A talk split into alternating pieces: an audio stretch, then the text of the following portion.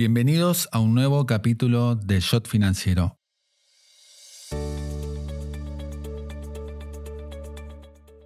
Hoy con nosotros José Luis Daza. Realmente un lujo que esté aquí en esta entrevista y el currículum realmente lo demuestra. ¿Por qué? Tiene un doctorado en economía en Georgetown University, la carrera de grado la inició en Chile. Después de recibirse en Georgetown, trabajó para el Banco Central de Chile como representante en Asia y con base en Tokio. Ahí tiene innumerables anécdotas y experiencias. Después se dedicó a las finanzas y en 1992 desembarca en JP Morgan, donde él básicamente forma el equipo de research en un momento clave, bisagra, para los mercados, dado que es el surgimiento de los mercados emergentes. Se cruza con muchos argentinos y nos cuenta cómo eran los argentinos que trabajaban en esos años en New York. Posteriormente, del 2001 al 2003, se desempeña en Deutsche Bank. Posteriormente, crea un fondo que se llama QFR. Ahí también se junta con David Sekiguchi y Demian Reidel y nos cuenta innumerables anécdotas y experiencias de aquellos años en Nueva York. Con nosotros hoy José Luis Daza. Estás escuchando Yo Financiero con Guillermo Willy Laborda. Propósito, actitud, resultados. Liderazgo modo Geneia.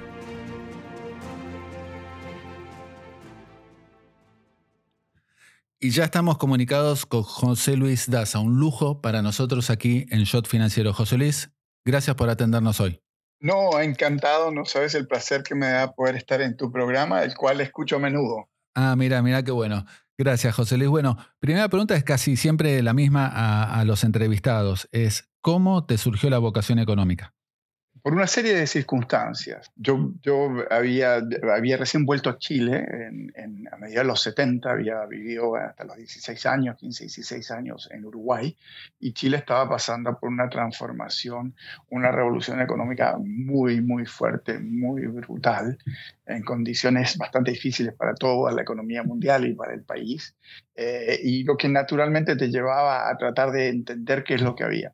Pero hubo una cosa curiosa, yo la verdad que empecé mi, mi, mi carrera como estudiante universitario estudiando medicina. Ah. Eh, y fue también por unas cosas, circunstancias de la vida. Tenía una novia, estaba muy enamorado, eh, que quería ser médico.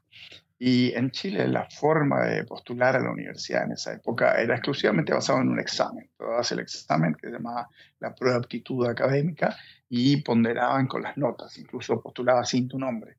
Eh, y eh, ella me dijo, ¿por qué no hacemos una cosa? Tú los exámenes para, para medicina y yo los exámenes para economía. Y la verdad que la biología y las ciencias naturales siempre me atrayeron. Di el examen y por esas cosas de la vida me fue sumamente bien y temporalmente me entusiasmé y me, me metí a estudiar economía en la Universidad Católica de Chile, que la universidad en ese momento era la universidad eh, número uno en medicina y, recientemente salió la número uno en medicina en América Latina, en el continente, y me entusiasmé y me metí, pero rápidamente me di cuenta que, eh, que no tenía la vocación, no tenía la pasión. Y, y una cosa me llevó a clarificar mi interés por la economía. Eh, entre los distintos cursos formales de anatomía, biología, etc., había un curso que llamaba eh, Orientación a los Estudios Médicos, y era enfrentarte con la realidad médica. Y fuimos, te llevaban a lo que eran consultorios. En Chile, en esa época, estaban pasando una transición de hacer hospitales muy grandes o consultorios que requerían muy poquita infraestructura, un médico y un par de enfermeras y atendían muchísimos casos. Y en una de esas visitas fui a un consultorio y me acuerdo patentemente, estaban poniendo, había un chiquito, un bebecito, y eh, que se había quemado. Se le había dado vuelta algo muy caliente y se había quemado y el doctor le estaba poniendo una crema. Y hablando con el doctor, el doctor nos dice, sí, es muy común en las familias muy pobres que viven hacinadas, cocinan dentro de la casa y esto de las quemaduras es algo muy común. Nosotros le ponemos una pomada y posiblemente volverá de vuelta, si le pasa de nuevo, volverá algún pariente. Y ahí me di cuenta de que, o me llamó la atención, que incluso los médicos lo que podían hacer para resolver problemas más de fondo de las causas era limitado. Y ahí me, me, convencí que quería entender, ¿no? ¿Por qué estos chicos crecían en este medio, otros en otro? ¿Por qué había países que se organizaban de una manera y podían surgir adelante? ¿Por qué se organizaban de otras y estos problemas no lo tenían? Y eso eh, solidificó mi interés en, en la economía. Así que eso fue lo que me llevé. Me salí de medicina, di los exámenes de nuevo y entré a estudiar economía en la Universidad de Chile. Y ahí estamos hablando años 78. Exactamente, eh, año 78, exactamente. Ahí estudié economía en la Universidad de Chile. Eventualmente mi padre, mi padre era diplomático, había estado en Argentina, había estado en Uruguay, en varios otros países, y eventualmente él se va a Estados Unidos.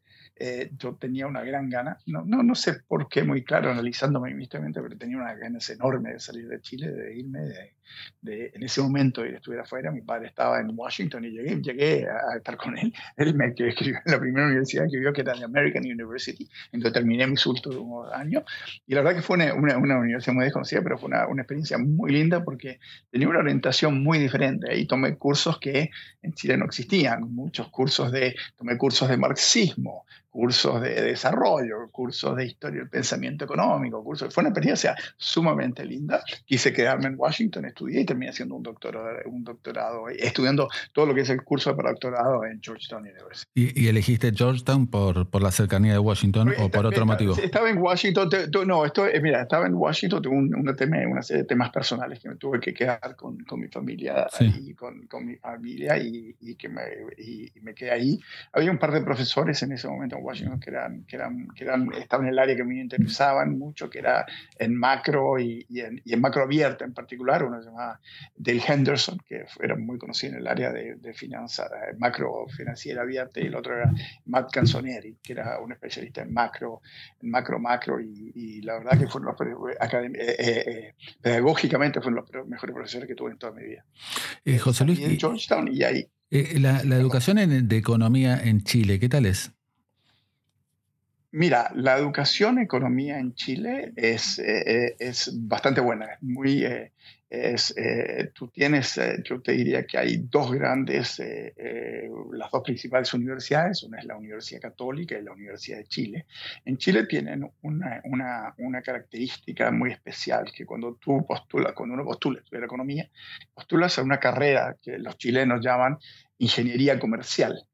Eh, en Chile todo se llama ingeniería y esto era ingeniería comercial. Y ingeniería comercial tenía una planta común de, para economía y administración de dos años en ese momento. Ahora no sé si, creo que sigue bastante parecido. Y después de eso, eh, seguías con, eh, te, te, separabas, hacías su administración de empresa o hacías economía. así es la formación. Y la verdad que, como te digo, los dos centros de formación son la Universidad Católica y la Universidad de Chile. La Universidad de, yo te diría, los dos de extraordinaria calidad son muy profesionalizadas, eh, con estructura académica eh, de profesores full time, con mucho énfasis en, en, en la investigación y, y, muy exigentes, con profesores, mm. convenios con profesores de todo el mundo que van y vienen. Eh, la, la, la Universidad Católica tiene una tradición y jugó un rol muy importante en el desarrollo de Chile porque a mediados de los 60, eh, cuando se veía una, una, batalla ideológica muy marcada en el mundo entre la izquierda y, la, y entre lo que era básicamente de Occidente y, y Rusia, toda la izquierda, ¿no? Sí. En, en, en, ese momento, el Departamento de Estados, Estados Unidos decidió financiar un programa para, para generar economistas en América Latina de, de primer nivel con, con rigor y con las metodologías de las mejores universidades de Estados Unidos. Y ahí eh, la Universidad de Chicago eh, buscó en varias partes del mundo en donde quería hacer una asociación y termina siendo una asociación con la Universidad Católica de Chile vienen a la Universidad Católica, muchos profesores de Chicago reconfiguraron totalmente los programas de estudio, era la verdad que era un desastre ese momento, y reconfiguran totalmente los programas de estudio y generan un programa en que si tú te graduabas de la Universidad Católica, eventualmente podrías ir a hacer el PhD a la Universidad de Chicago. Y ahí hubo una gran camada de estudiantes de la Universidad Católica que van a Chicago y de ahí salen los famosos Chicago Boys, que son conocidos en todo el mundo como los Chicago Boys. Claro. Me imagino que cuando terminas el doctorado ahí en Georgetown, eh, te viene la duda que le viene a todos, ¿no? ¿Y ahora qué hago? ¿Eh? Academia, organismos. Yo tenía claro, sí, yo tenía claro que no iba a ir a la academia sabía que no eh, eh, eh, quería ir a la academia. no, yo, de hecho, de hecho, yo empiezo a hacer mi, mi tesis, que voy a hacer en ahorro, consumo, etc. Y de hecho, antes de terminarla, me fui, me llama porque Chile en ese momento estaba con programas muy, muy fuertes en el, de financiamiento del Banco Interamericano de Desarrollo para una serie de las reformas que queríamos hacer. Y me fui a trabajar como asesor del directorio ejecutivo por Argentina y por Chile, de hecho. El director era un argentino Jorge Sakamoto, un porteño de eh, eh, descendencia japonesa, totalmente porteño, tipo extraordinario, era PhD de Yale, y por Chile era un director Benjamín Mira, que era un PhD de Stanford. Bueno, y Chile, nosotros estábamos haciendo una serie de cambios muy importantes dentro de Chile, necesitábamos financiamiento. Por ejemplo, todo el sector eléctrico los estábamos separando entre generación, distribución, que el BID se oponía fuertemente, y teníamos que cambiar la, la política de tarificación. Argentina, por ejemplo, todavía no tiene una política de tarificación de energía. En ese momento Chile, los Chicago Boys estaban implementando una política de tarificación de lo que es el costo marginal, que era totalmente desconocido, el BID se oponía, el BID tenía una concepción cepaliana y, entonces hicimos toda una serie de, que tuvimos que cambiar las políticas del BID para que permitieran lo que es el, eh, eh, eh, el pricing de la energía con, con técnicas más modernas económicas. Las reformas económicas en Chile la gente las conoce principalmente por el lado de las privatizaciones, de la apertura internacional, eh, por, por, ese ámbito. Pero yo creo que lo que más me, me, llamó la atención a mí, lo que más me apasionó, fue todo lo que hizo Chile por el lado de las políticas sociales, que son mucho menos conocidas. Y ahí es el, donde es el gran y extraordinario impacto que, que tuvieron los Chicago Boys, eh, dirigidos por algunas personas que fueron clave en este sentido, eh, para reorientar básicamente eh, la acción del Estado en la pobreza extrema, en eliminar la pobreza, en combatir los problemas sociales más graves. Y si bien Chile tuvo un periodo de crecimiento extraordinario entre, 1985 y el 2015 más o menos, eh, si tú miras tablas del Banco Mundial, eh, Chile, eh, nosotros, Chile, es un país que se destaca, no nos destacamos mucho en deportes, en fútbol, en tenis, muchas cosas, pero hay una área en donde sí se destacó Chile, del 85 al 2015, y si miras tablas, no hay ni un país en el mundo, ciento y tantos países en el mundo, que bajó más la pobreza. Eh, es uno en bajar la pobreza. Esto es un logro extraordinario que la gente no lo sabe. Y, la, fuente, la raíz de eso empieza con algo que hicieron eh, liderados por un tipo que se llamaba eh, Miguel Cast, que es de hecho es el hermano mayor del que después fue candidato presidencial. Y Miguel Cast regresa a Chile con la obsesión de eliminar la pobreza. Y ellos crean lo que se llamó un mapa de la extrema pobreza, en donde identifican eh, quién es el 20%, no, no la gente pobre, no la gente de bajo salario, básicamente lo que era un país extraordinariamente pobre en ese momento, pero extraordinario, una pobreza dolorosa, ¿sí? Y identifican el 20% más pobre de la población, identifican quiénes son, cuáles son sus comportamientos, cuáles son sus problemas. Esta es gente totalmente marginada, del, del, de, la potencial ayuda que podía recibir del Estado y de la formalidad y se dan cuenta de algunas cosas. Por ejemplo, el, el, el, básicamente el 50% de los hijos de esta gente no, no, no, iba al colegio. No es que no sabían leer, ya no, no, sencillamente no atendían el colegio. La mayor parte de esta gente eh, eh, no tenía absolutamente ninguna atención médica, está fuera del sistema de pensiones, eh, no tenían ropa, zapatos, no tenían alcantarillado, no tenían absolutamente nada. Y eh, eh, eh, em, comienzan, se aprenden algunas cosas notables, por ejemplo, el vocabulario promedio de las madres, de las mujeres embarazadas, de esta gente que estaba en la pobreza más extrema, era como de 70 palabras, 80 palabras. y, si los comparabas con un chico de 10 años, de los sectores medios altos, hablaban, manejaban como 5 o 6 mil palabras. Entonces se dan cuenta que, ¿qué le puede transmitir? Una madre que maneja 60, 70 palabras sobre conceptos, ideas, lo que es el mundo, a estos chicos. Además, tenía un enorme problema de desnutrición. Entonces, se crearon una serie de, problemas, de programas, no los quiero cubrir con esto, pero es, que es muy poco conocido, directamente enfocados a atacar la pobreza en este sector. El programa extraordinariamente eficiente, que costaban muy poco, pero enfocados en ello. Si quieren les cuento más, pero no, no, no, no sé si les va a interesar. No, sí, sí, interesa. Una de, las cosas, una de las cosas notables era que la mitad de estos chicos ni siquiera atendían el colegio. Y en Chile, en esa época, si tú analizabas el presupuesto de educación, el presupuesto de educación que venía de las democracias, el 53% del, del presupuesto de educación iba a las universidades. Y a las universidades iba el 3% de la población. O sea, eran de una regresión eh, eh, espantosa. Eh, y, bueno, ¿qué hacen los Chicago Boys? ¿Qué es lo que hicieron en ese momento? Lo que idea este, CAS. Primero, genera el mapa de extrema pobreza, identifiquen las poblaciones, a la, a la población y comienzan con el, los programas nutricionales para las mujeres embarazadas. Sabían que desde un comienzo tenían que atacar. Entonces, eh, eh, eh, todas las mujeres que se quedaban embarazadas en Chile, sectores más pobres, podían ir a estos consultorios. En vez de ser grandes hospitales, eran unos consultorios muy chiquitos, muy chiquitos, con muy poca infraestructura, que atendían el 80% de las cosas que necesita la gente. Bueno, y todas las madres que iban a atenderse cuando estaban embarazadas, recibían un paquete de comida, un paquete muy simple, pero que para ellos era sustancialmente una cantidad. Entonces, en poco tiempo pasaste que prácticamente todas estas mujeres pasaron a tener atención médica en, la, eh, en, la, en, la, en el embarazo y no solamente eso, tenían alimentación para que los niños no nacieran desnutridos. Después empezaste con los planes de alimentación para los chicos de los colegios. Si los niñitos iban a estos colegios, recibían al fin del mes también una bolsa de comida y todo. Entonces los padres tenían un interés por mantenerlos. Chile era muy, muy pobre. Después uno de los programas más extraordinarios, y a mí me tocó que en el BID, por ejemplo, enfrentamos enorme oposición, fue los programas de salubridad. Eh, aproximadamente a comienzos, en mediados de los 80, más o menos el 50% de la población de Chile no tenía ni agua potable ni alcantarillado. Entonces crearon, estudiaron cómo vivían las familias en lo que las poblaciones, lo que Argentina llaman las villas miserias, y se dan cuenta que la gente tenía una casa porque no tenía un baño afuera.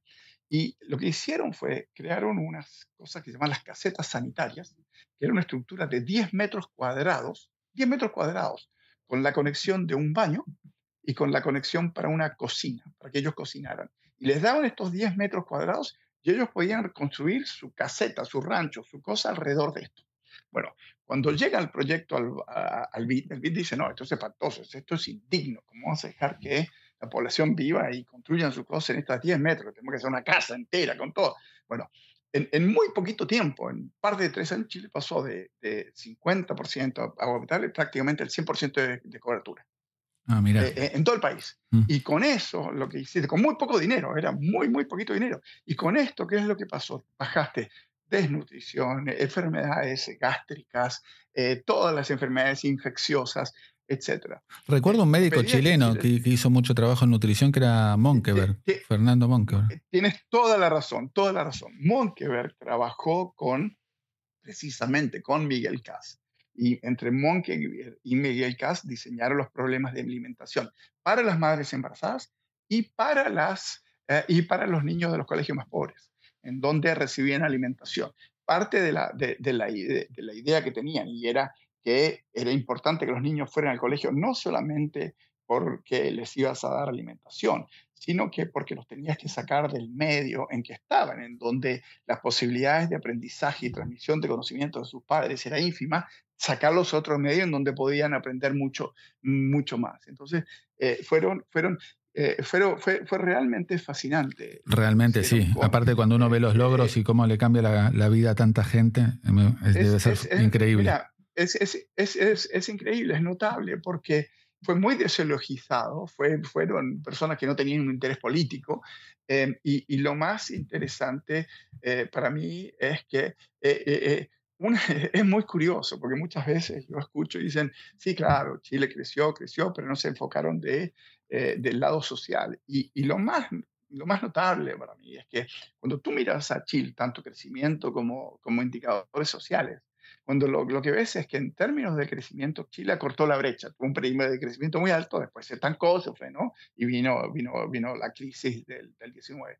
Pero hubo un periodo de crecimiento muy alto en donde Chile sí cortó la brecha con los países desarrollados. Mm. El, eh, eh, como el ingreso por cápita se acercó, pero todavía hay una brecha alta. Pero si tú miras los indicadores sociales, expectativa de vida, nacer, desnutrición, por, todos los indicadores sociales, está igual que los, de, que los países Qué impresionante. Entonces, eh, eh, eso, eso, eso, fue, eso fue una de las cosas más lindas y fue con un sentido, ¿sabes qué? Había un sentido ético, le daba un sentido ético a la eficiencia, a, evitar el desperdicio, a solucionar los problemas directos. Y finalmente, déjame terminar con, el, con, el, con, con, lo de la vivienda. Porque, sí. Eh, eh, empezaron con estas casetas sanitarias que le diste agua potable y alcantarillado prácticamente al 100% de la población en muy poquitos años, muy, muy rápido. a los cuatro años ya tenías prácticamente, porque era muy simple, era muy fácil. Y, y de ahí después pasaron lo que fueron los sistemas de vouchers, en donde tú eh, la población tenía su poquitito de ahorro y el gobierno te daba un voucher para que tú fueras y te compraras la casa que quisieras, te, financiaban una parte de la casa. Era, ¿no? Eh, en, vez de, en vez de darte una casa y no cobrarte alquiler o esas cosas, te daban un lump sum, una, cantidad y tú te podías.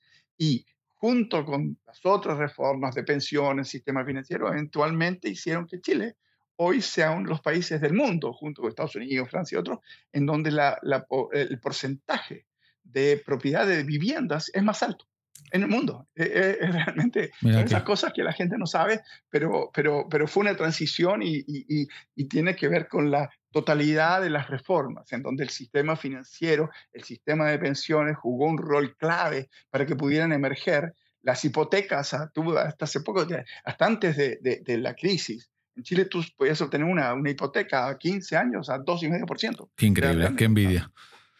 Eh, em, José Luis, eh, vos terminás eh, de trabajar en el BID en 1989 y de ahí vas como representante del Banco Central de Chile a Asia, con base en Tokio. Debe haber sido otra experiencia fascinante también esa, José Luis.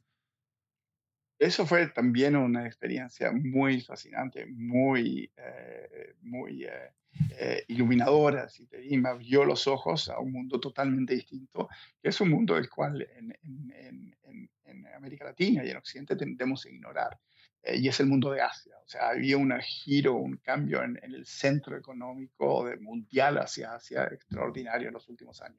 Cuando yo nací, cuando yo nací, eh, nací en el 58, em, Corea, Singapur, Hong Kong y eh, eh, Taiwán, todos los países, eh, viste, los, los tigres de Asia, mm. todos tenían ingresos per cápita que serían mucho menos de la mitad de lo que era Chile. Hoy todos están por sobre de la OECD.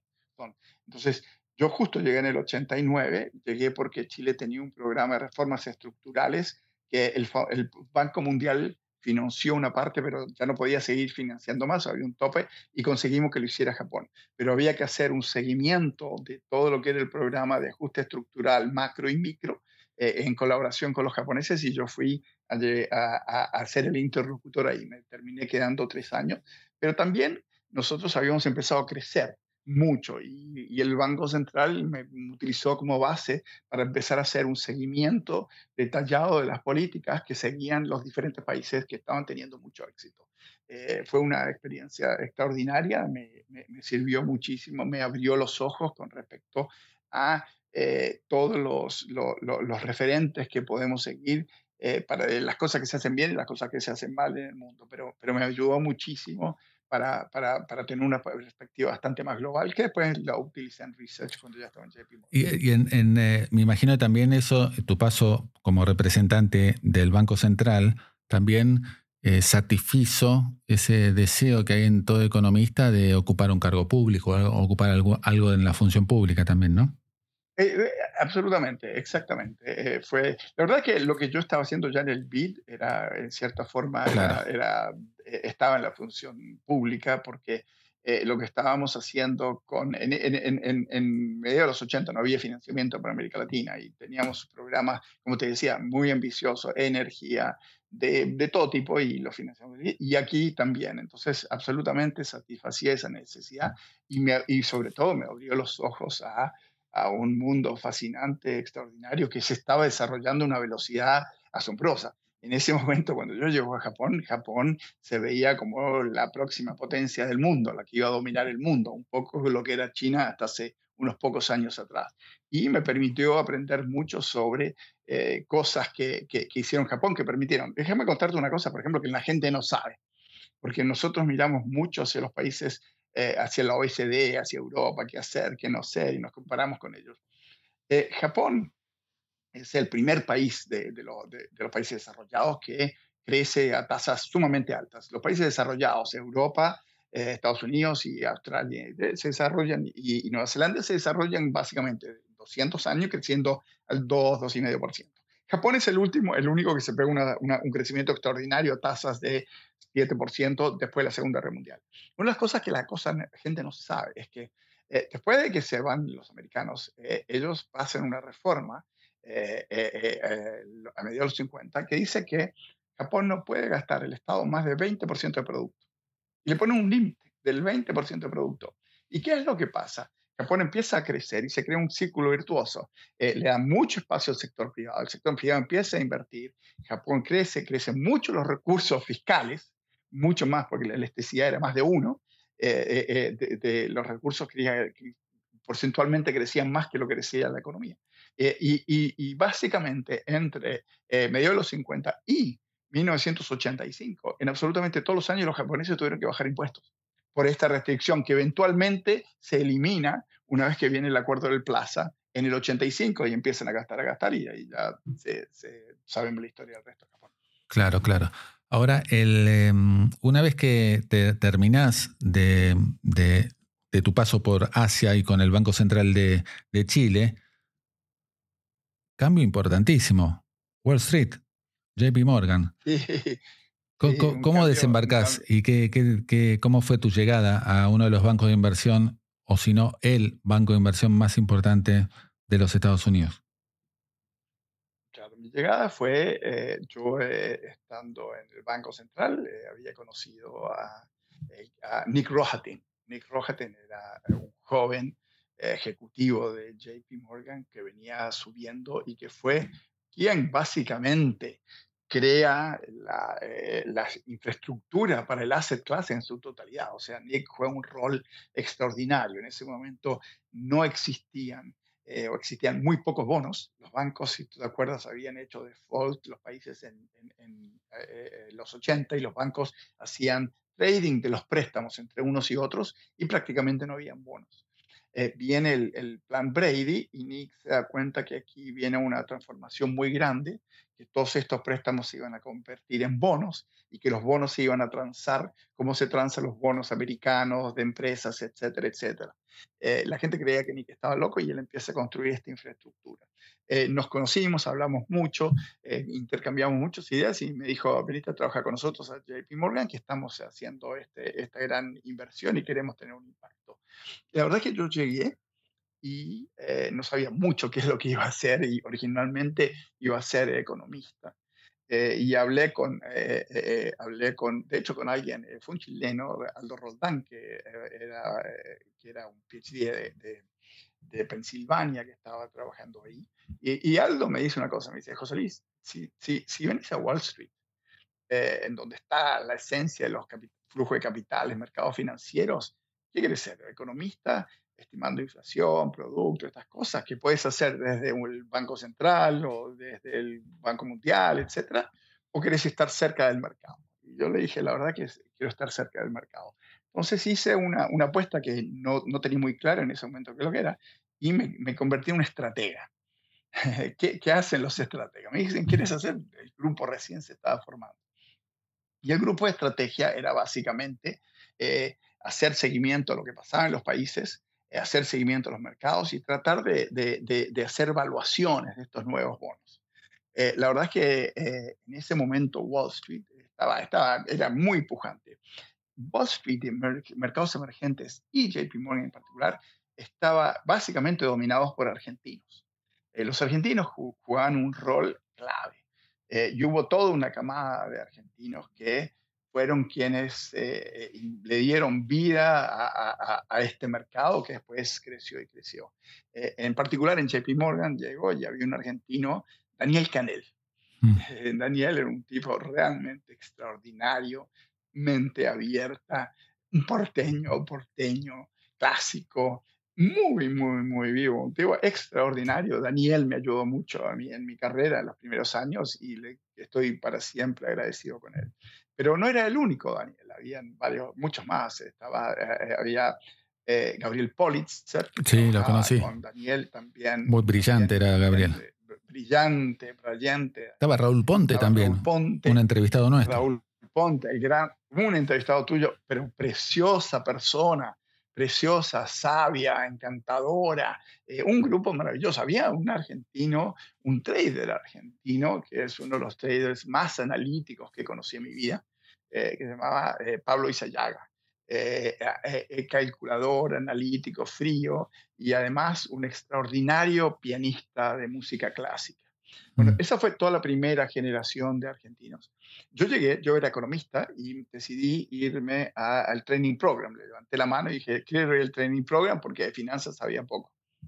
Y el training program de Morgan era como un MBA muy intenso de, de varios meses y tenían, traían profesores de la mejor universidad del mundo, tenías eh, eh, un ciclo para estudiar eh, bonos, para estudiar opciones, para estudiar acciones. Era, era realmente bueno. Y ahí tuve la suerte, tuve la suerte de que mi compañero, te aparean con alguien, y mi compañero del training program con quien nos hicimos intro, fue el Toto Caputo. Mira. sí, fue el Toto Caputo. Y el, Toto con, nos hicimos muy amigos, extraordinariamente brillante, eh, muy, eh, muy parsimonioso en su forma de hablar, eh, pero tenía una característica que a veces era medio desordenado, a veces no iba a clase, pero siempre éramos unos 300, siempre estaba entre el mejor, el segundo y el tercero a la hora de los exámenes. Era, era notable lo, de, lo del Toto Caputo. Em, Así que eso fue una, nos hicimos muy amigos ahí. Yo volví, salí del training program y llegué a, research, llegué a, research. Y ahí tuve la suerte que después de, un tiempo eh, publicamos varias cosas que fueron bastante innovadoras. Yo, eh, y me hicieron jefe de research global de research. Entonces ah. terminé a cargo de Asia, Europa y América Latina eh, de research de mercados emergentes ahí en JP Morgan. A mí me dijeron que hasta en, en esos años eh, tuviste, Venezuela era otra Venezuela la cual conocemos hoy, y que llegaste a conocer a, Hugo Chávez. Sí, eso fue, eso fue absolutamente. Era, la verdad que era, era, JP Morgan nos daba enorme libertad para hacerlo, para buscar research por todas partes. Eh, estaba eh, en esa época, los mercados emergentes estaban empezando y hacíamos lo que después se popularizó y se hizo mucho más grandes. Llevábamos a algunos inversionistas a las reuniones del Fondo Monetario Internacional y venían 30, 40 inversionistas y como estaban ahí los ministros de Hacienda y los presidentes de Banco Central, aprovechamos de, de darles una plataforma para que hicieran presentaciones. Yo me acuerdo que había escuchado de Chávez en el 97, este señor que había tratado de un golpe, eh, eh, que, que, había, que venía bien en las encuestas, pero no, no pensábamos que podía ganar, ganar, no se veía en ese momento. Y además tenía un problema, no podía entrar en Estados Unidos. Estaba prohibido entrar a Estados Unidos porque Chávez había intentado dar un golpe y estaba en la lista de golpistas que le prohibían entrar. Bueno, yo decidí, dije, ¿sabes qué? Lo voy a llamar a Chávez para ver si nos habla en esta conferencia. La hacemos por videoconferencia, que no era para nada normal, o sea, era la gran novedad hacer una videoconferencia en esa época. Recién se empezaban a hacer. Y lo llamo, al que era el ministro de, Economía, que lo conocía, Teodoro Petkov, que también tenía una historia, había sido terrorista y después, etc. Y, y Petkov me dice, sí, déjame hablar con Chávez, a ver si Chávez. Bueno, llamo a Chávez y, le, y me dice, ah, hermano chileno, ¿cómo está? Era muy simpático, encantador, Chávez. Y le, le, digo si nos puede hablar y dice, pero por supuesto, etcétera, etcétera. Y en toda esta, en esta, en esta introducción que yo le hago, le digo, mira, yo trabajo en JP Morgan, somos un barco muy grande, si usted necesita algo el día de mañana, el presidente, lo podemos apoyar, le podemos ayudar, bla, bla. No tiene ni sabe qué. Bueno, habló Chávez en la conferencia y eh, efectivamente, la verdad que se llenó, porque nunca habíamos tenido tanta gente en una conferencia. Pero al poco tiempo Chávez gana, gana la elección y sale presidente. Y gana en un momento en que el petróleo en Venezuela estaba en 8 dólares. O sea, llega el gobierno y no había nada, nada de plata. Bueno, llega eh, y yo estaba en la oficina y me llama el que era eh, el, el, que fue su ministro de Economía. Y me dicen, eh, ¿tú eres el chileno? Que, sí, sí, me dice, bueno, el presidente Chávez dijo que había un chileno en Wall Street que le había ofrecido plata, que si él ganaba que le iba a dar plata. Así que quiere que venga para acá para ver cuánta plata le vas a dar. Entonces, bueno, yo en primer lugar trabajé en crisis, yo no le podía dar plata, yo no podía nada. Entonces vamos a, a, los máximos de JP Morgan y decidimos ir con el que era el, vice chairman de JP Morgan, un, Roberto Mendoza, con una banquera, Susana de Puente, y partimos a ver a Chávez. Y llegamos a ver a Chávez y Chávez tenía una característica, era un político brillante, es uno de los más hábiles que, he visto en mi vida. Porque a mí me ha tocado conocer a muchos líderes políticos. Y, una de las características de los líderes es que siempre te quieren mostrar lo inteligente que son, todo lo que saben, etcétera, etcétera. Chávez tenía otra característica. Y yo las tres o cuatro veces después que estuve con Chávez, salía de la reunión y decía a mí mismo, decía, qué inteligente soy yo, qué capo soy yo, yo, yo soy lo mejor. Y después me daba cuenta que era Chávez el que te hacía sentir así. Tenía una capacidad de, de, seducción para hacerte sentir bien. Estabas con él y la sensación emocional de la reunión, al margen de, de, la racionalidad de lo que se había dicho, no. La emocionalidad en torno a la reunión con Chávez era extraordinariamente positiva. Te hacía sentir, y, y, era un tipo sumamente inteligente con una ensalada de fruta en la cabeza en ese momento. Eh, de hecho, lo trajimos a Wall Street. Ah, fue, ¿lo llevaste a Nueva York?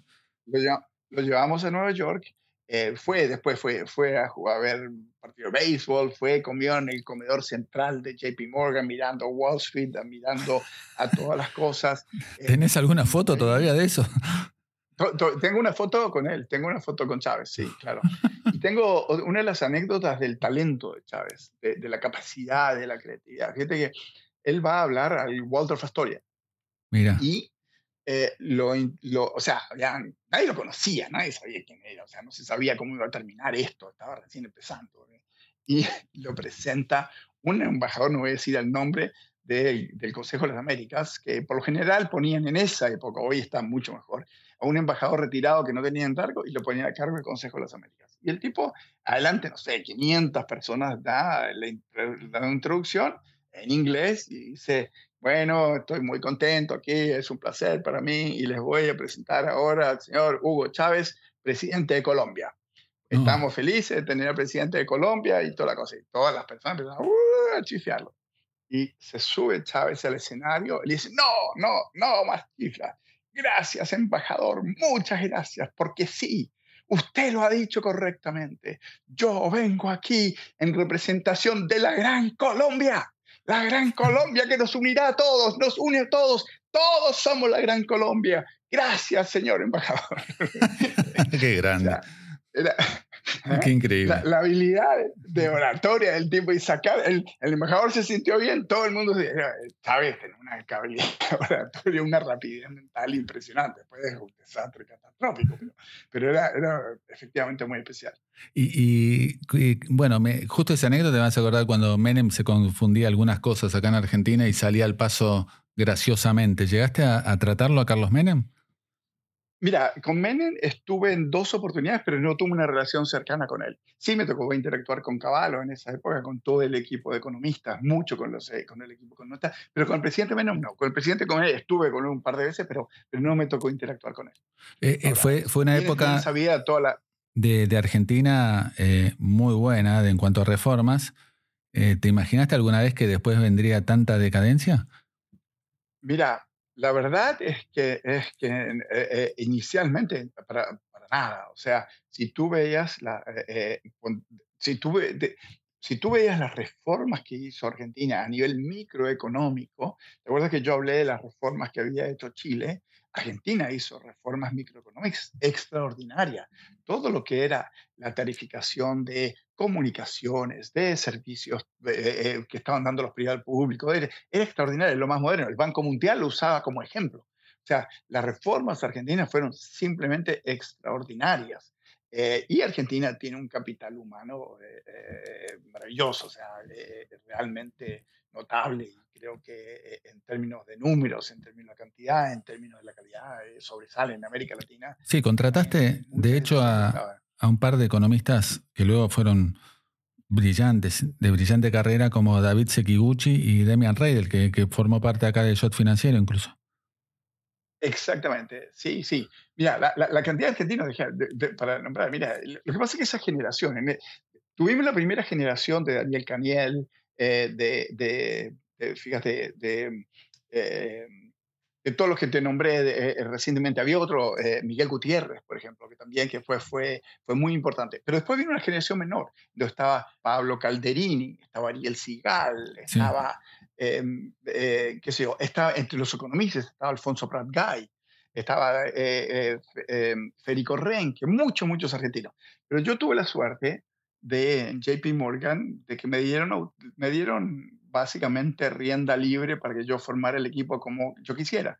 Y una de las cosas que siempre hice y traté de hacer es rodearme de eh, gente de excelencia, la mejor gente posible y ojalá todos mm, que supieran más y fueran más inteligentes que yo. Sabía que, me, eh, que al final iba a rebotar en mí. Y en esa, en esa operación contraté a muchos argentinos, efectivamente David Sekiguchi, que después fue mi socio en, en, en, en, en cuando fundamos, y también Demian. Demian venía saliendo de la Universidad de Chicago, eh, trabajó con nosotros, después Demian se fue a hacer el PhD en Harvard, y cuando sale lo vino a, formar lo que fue nuestro fondo después de que nos fuimos de Deutsche Bank. Un fondo que fue muy exitoso, de hecho.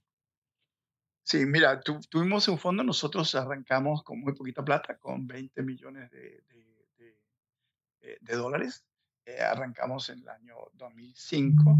Era un fondo que básicamente tenía algunas características muy especiales, em, porque el, el primer punto central era que nos poníamos como restricción prioritaria que tenía que tener el portfolio lo que se llama beta eh, cero a los principales riesgos, es decir, la correlación con el S&P, la correlación con diferentes índices tenía que ser cero. Es decir, nosotros teníamos que ganar plata, subiera o bajar el mercado, lo que es relativamente fácil decir, pero es bastante difícil lograr. Eh, pero tenía un equipo eh, eh, extraordinario, realmente extraordinario intelectualmente y de formación superior. por eso el fondo de QFR, QFR, que era Quantitative Fundamental Research, combinaba las dos. Tuvimos, tuvimos una serie, tuvimos años bastante buenos, tuvimos la fortuna de que pudimos hacer lo que habíamos dicho, entonces pasamos, empezamos con 20 millones de dólares y terminamos con, en su momento, en el PIC, con 4.500 millones de dólares. Qué impresionante pudimos hacer lo que quisimos, que era entregar beta cero. Eh, tuvimos mucha suerte. Entre el 2005 y el 2013 nunca tuvimos un trimestre negativo, eh, nunca tuvimos dos meses negativos eh, y el mejor año fue el 2008, el año el de la crisis, sí. financiera. Igual diciendo con vos, no creo que haya sido suerte, pero en definitiva... Mira, ¿sabes, qué? No, no, Permitime de sentir. No, no, no te lo digo por, por falsa modestia. Eh, eh, hay, un, hay un elemento aleatorio muy importante en los mercados y, y dentro de, ese, de, de, esos movimientos aleatorios tienes que, tener que tienes que tener la suerte, tienes que tener que las cosas más o menos se te den bien. Uno puede manejar ciertos parámetros, ciertos reglos, pero eh, hay, hay, más allá de, de, cierto momento, de cierto nivel, dado lo que hacíamos nosotros, existía. Y otra cosa, tenés que tener las oportunidades en el mercado. Eh, eh, que el mercado te dé la oportunidad para hacer lo que querías hacer. A nosotros nos cambió mucho el mercado después del 2013. Tuvimos muy buenos años, el 2013 tuvimos un mal año. Eh, el, 2013 fue lo que se llamó el taper tantrum, cuando las tasas de interés saltan mucho en el mundo. y ese año fue malo para nosotros, tuvimos para abajo 13%. La verdad es que eh, eh, eh, dentro de todo, uno lo vi, en la totalidad, nosotros veníamos con más o menos con retornos anuales cercanos al 18% anual, tuvimos un año malo, pero cambió la estructura de los mercados en, en, la forma del precio y, de, y, la estructura de las curvas de interés, que cómo podíamos armar los, las posiciones. Y eso hizo que nuestro performance después de ese año bajara sustancialmente y empezamos a tener retornos bastante mediocres. Nos hicimos bastante mediocres, ni muy malos ni muy buenos, y eventualmente, eh, eh, eh, eventualmente cerramos el fondo durante la pandemia. Pero, pero sí creo que tuvimos un, hicimos algunas cosas bien, pero, pero la suerte ayuda. José Luis, el, em, ¿dónde te agarró September 11? Me agarró en, un, en, en New York, eh, nos habíamos ido en el 2001, yo me fui, hay un merger en el 2001 entre JP Morgan y Chase. Y em, en, ese merger eh, se produce una cosa cuando hay un merger. Todos aquellos funcionarios que tenían contratos o que tenían una fórmula, a ti te compensan en Wall Street eh, y te dicen, te vamos a pagar X, pero este X lo vas a recibir durante los próximos tantos años. Eh, entonces, hay, bastante, hay bastante capital atrapado ahí. Pero cuando hay un merger, eso se libera y te puedes ir de inmediato. Y eh, cuando ocurre el merger con de JP Morgan con Chase, yo quedé libre y me empezaron a llamar de, varios bancos para ver si podíamos hacer lo mismo que habíamos hecho en JP Morgan, si lo podíamos hacer. Eventualmente me fui a Deutsche, a Deutsche Bank, en donde trabajé con alguien que le hiciste una entrevista, también eh, hombre brillante, eh, Gustavo Cañonero. y ahí el equipo, el líder máximo era Pablo Calderini, otro argentino brillante, absolutamente brillante. Y entonces me fui con, con el equipo a Deutsche Bank eh, y ahí me topé de nuevo con, con, con, mis ex amigos de, que habían estado en JP Morgan, en donde estaba Ariel Sigal, estaba el Toto Caputo, estaba, em, eh, estaba Federico Renke. Eh, entonces, una vez más, en Deutsche Bank, el, el, corazón, la estructura era, era liderado por argentinos. Qué increíble. El, em, Contame, eh, porque tengo entendido. Ah, tengo no te conté lo del septiembre, de, lo de septiembre 11, ah. perdóname. Perdóname, si te interesa, mira. Sí, obvio. El 11 de septiembre estábamos en un conference call.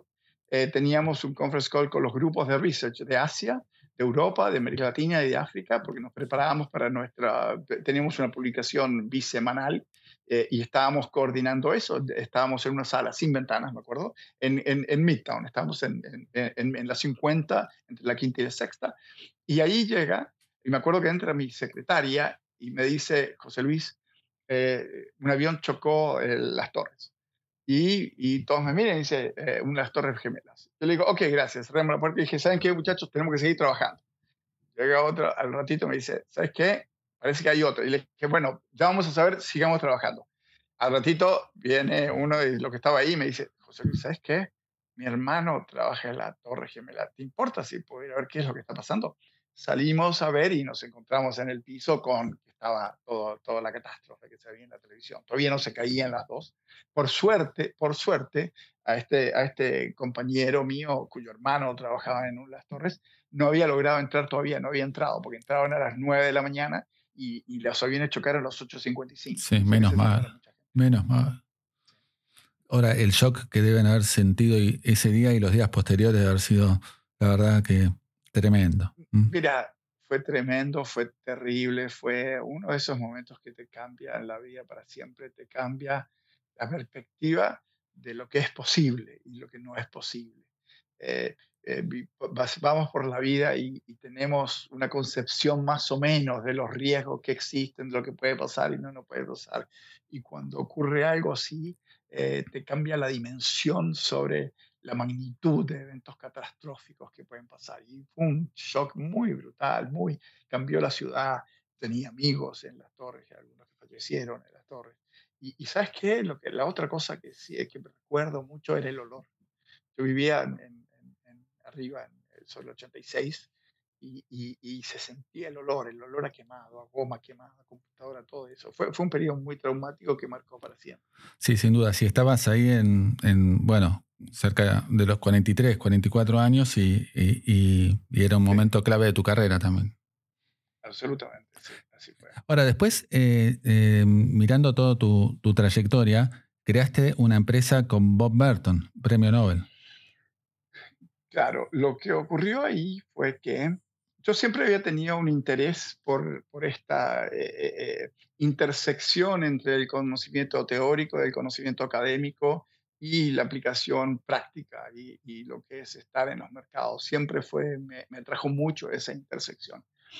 y cuando, cuando me voy a, Deutsche Bank, me llamaron básicamente que había sido el número 10 de JP Morgan, Peter Hancock, eh, Roberto Mendoza y Peter Hancock. Peter Hancock había sido el Chief Risk Officer y Bob Merton, el premio Nobel de Economía. Y me llamaron y me dijeron, mira, estamos creando una, una nueva empresa, queremos hacer una, nueva institución que va a operar en las fronteras del conocimiento, buscando gente que traiga y logre eh, acelerar esta transmisión de conocimiento moderno que se produce en la academia, pero que tenga un enfoque práctico. Me dijeron, ¿quieres venir a ser nuestro socio y vamos a formar esta empresa?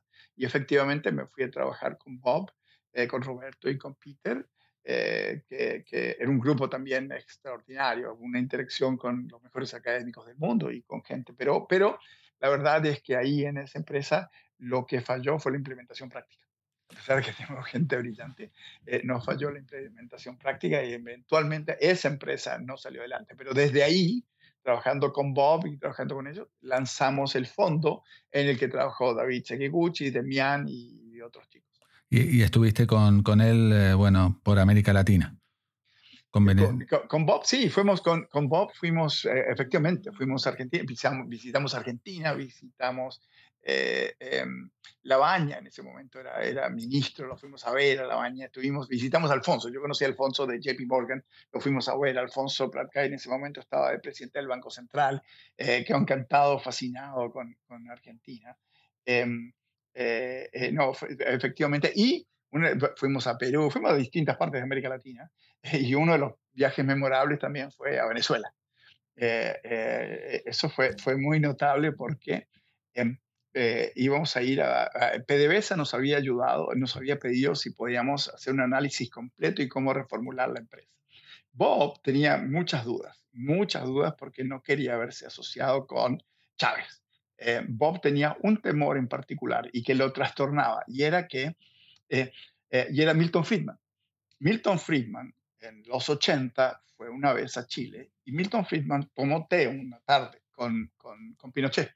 Habían llevado los Chicago Boys y Pinochet lo invitó y él fue y tuvo una reunión de, no sé, media hora, una hora.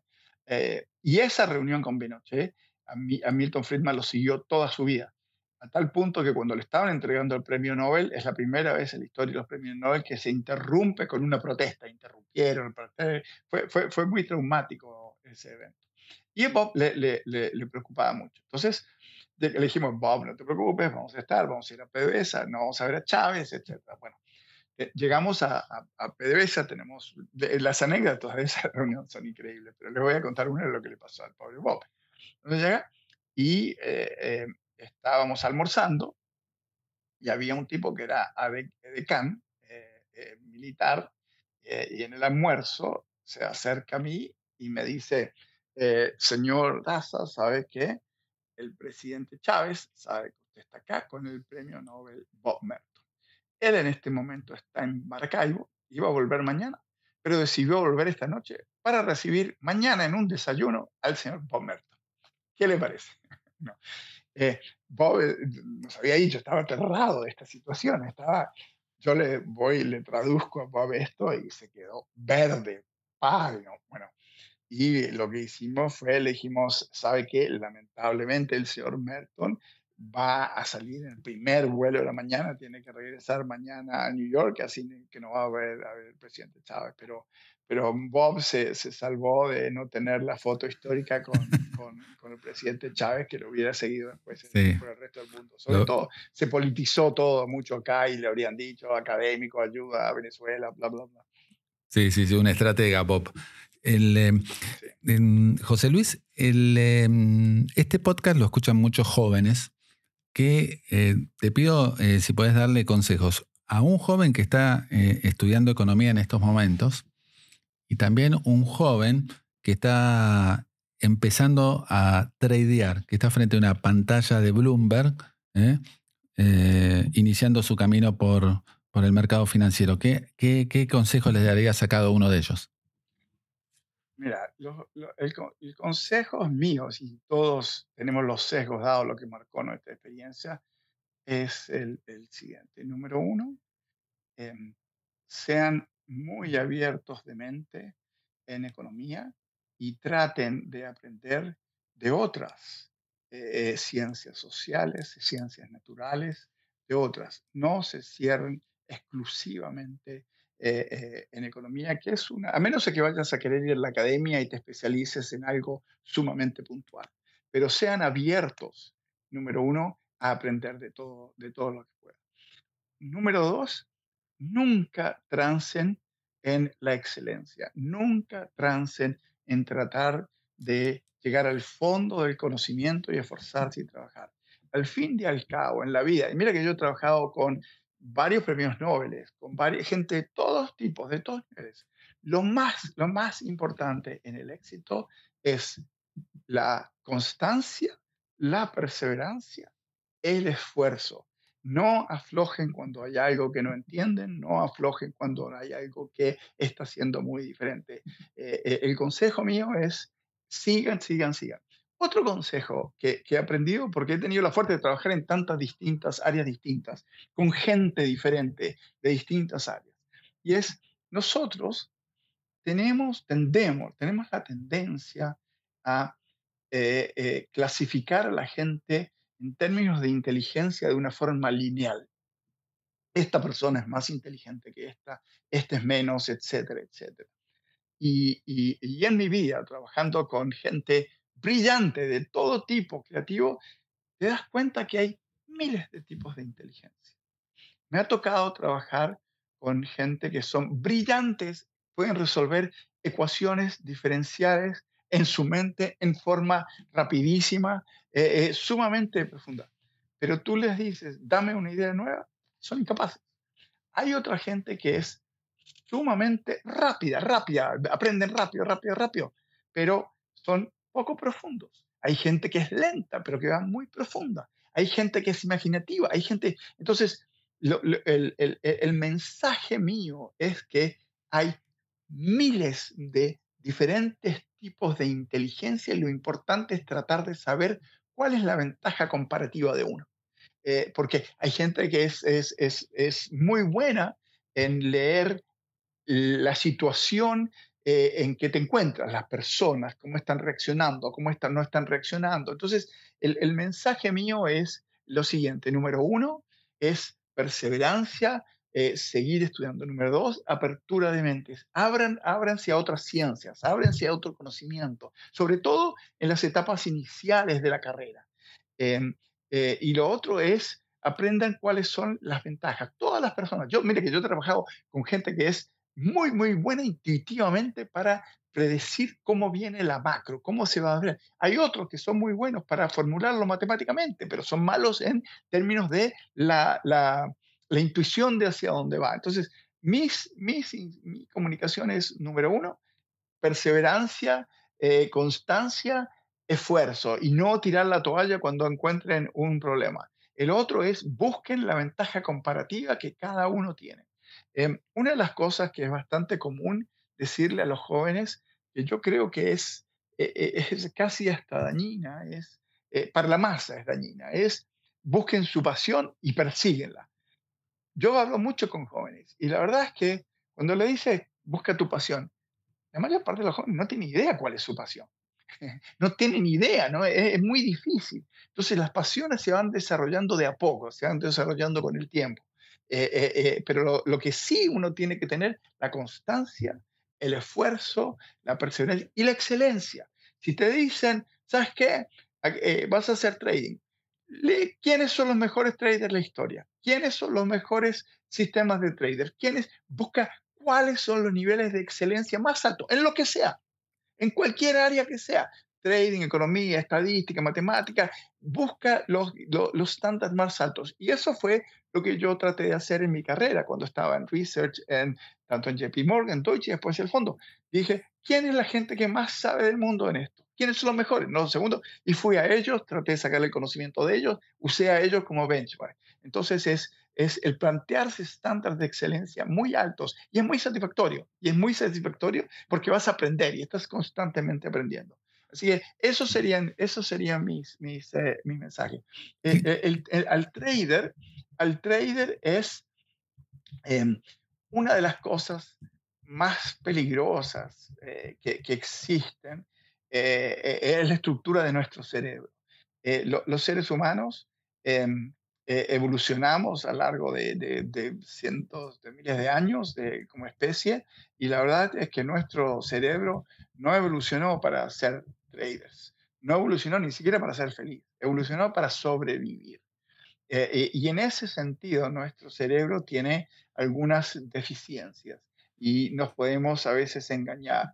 Eh, nuestro cerebro busca patrones. Entonces, es muy fácil, es muy fácil confundir correlación con causalidad. Es muy fácil ver esto cada vez que está nublado, el S&P sube, el nublado este y formar un modelo que cree en eso. Entonces, eh, uno de los, consejos es estén muy conscientes de los sesgos que tenemos en el cerebro, eh, de nuestra tendencia eh, a, al efecto golondrina, si quieres, a seguir a la masa, eh, y, de nuestra deficiencia en subestimar los, las catástrofes, los 11 de septiembre, la crisis del 2008. Nuestro cerebro tiende a subestimarlo. Así que yo les diría, sean muy cautelosos, traten de aprender de cuáles son sus sesgos, muy, muy cuidadosos en esto de correlación y causalidad, eh, y sobre todo en, trading. En particular, lo más importante es sobrevivir.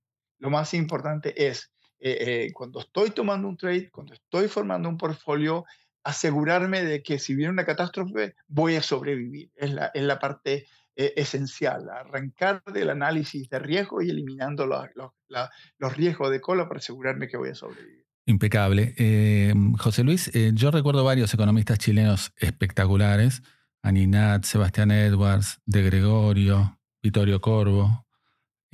¿A vos cuál te, de América Latina, te, te amplió el espectro? ¿Cuál economista de América Latina te marcó, digamos? Hoy de, América Latina hay muchos, o sea, de, de, América Latina, bueno, Guillermo Calvo es uno de los economistas más extraordinarios que ha habido en América Latina. Eh, de hecho, de hecho, sí, Guillermo jugó eh, algo que es poco visto en la academia, que es la, la, la, generación de papers, un modelo que tiene aplicación por práctica. De hecho, Guillermo Calvo en 1993 se escribe un paper que lo publica en el Fondo Monetario, en donde lo publica con otro argentino, con eh, eh, Leo Leiderman, eh, que ahora está en Israel, en donde básicamente estamos en plena burbuja y, y, él hace un análisis para tratar de identificar si el flujo de capitales hacia México se debía a América Latina, era por las reformas o era porque el FED había bajado las tasas. Y concluye que era porque el FED había bajado las tasas. Y alerta que eh, cuando las tasas vayan a subir, podía venir un desastre y fue lo que pasó con el tequila. Entonces, Guillermo Calvo es una mente creativa extraordinaria. Em, por supuesto, en, términos de, la formulación de, políticas, todos los, los, argentinos que han trabajado en Wall Street y, que hicieron ese, ese, trabajo intermedio entre academia y gobierno, eh, Pablo Guidotti. Em, déjame decirte después, en, en, Chile los que tú mencionaste son todos conocidos míos, son todos amigos míos. Nosotros trabajó en nuestro fondo con nosotros un tiempo, un economista eh, también chileno extraordinario, eh, Ricardo Caballero, que trabaja en MIT con, con Iván Werning. Un, gran número. En términos de, de, la implementación práctica de ideas, me, me, impactó muchos los que trabajaron las reformas chilenas y ahí desde eh, como te mencioné, a Miguel Cast, a Hernán Vigil. Hernán Vigil un rol extraordinario en todas las reformas. El, mismo, el hermano del fallecido presidente Piñera, José Piñera, que tuvo un rol muy importante en la creación del sistema de pensiones, creación del código laboral. Así que hubo, hubo muchos que ellos no se destacaron en el área académica,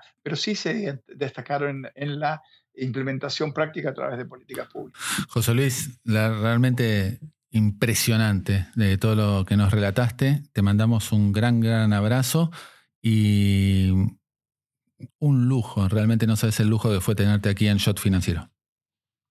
No, muchísimas gracias. Es un enorme placer. Así que un gran abrazo para todos. Saludos a, a todos por ahí. Abrazo enorme. Muchas gracias.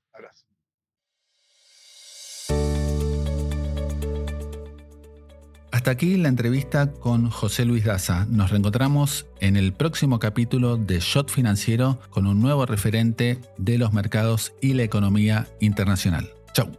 Shot Financiero. Conducción, Guillermo Willy Laborda. Producción, Big Tecnia. Contenidos digitales.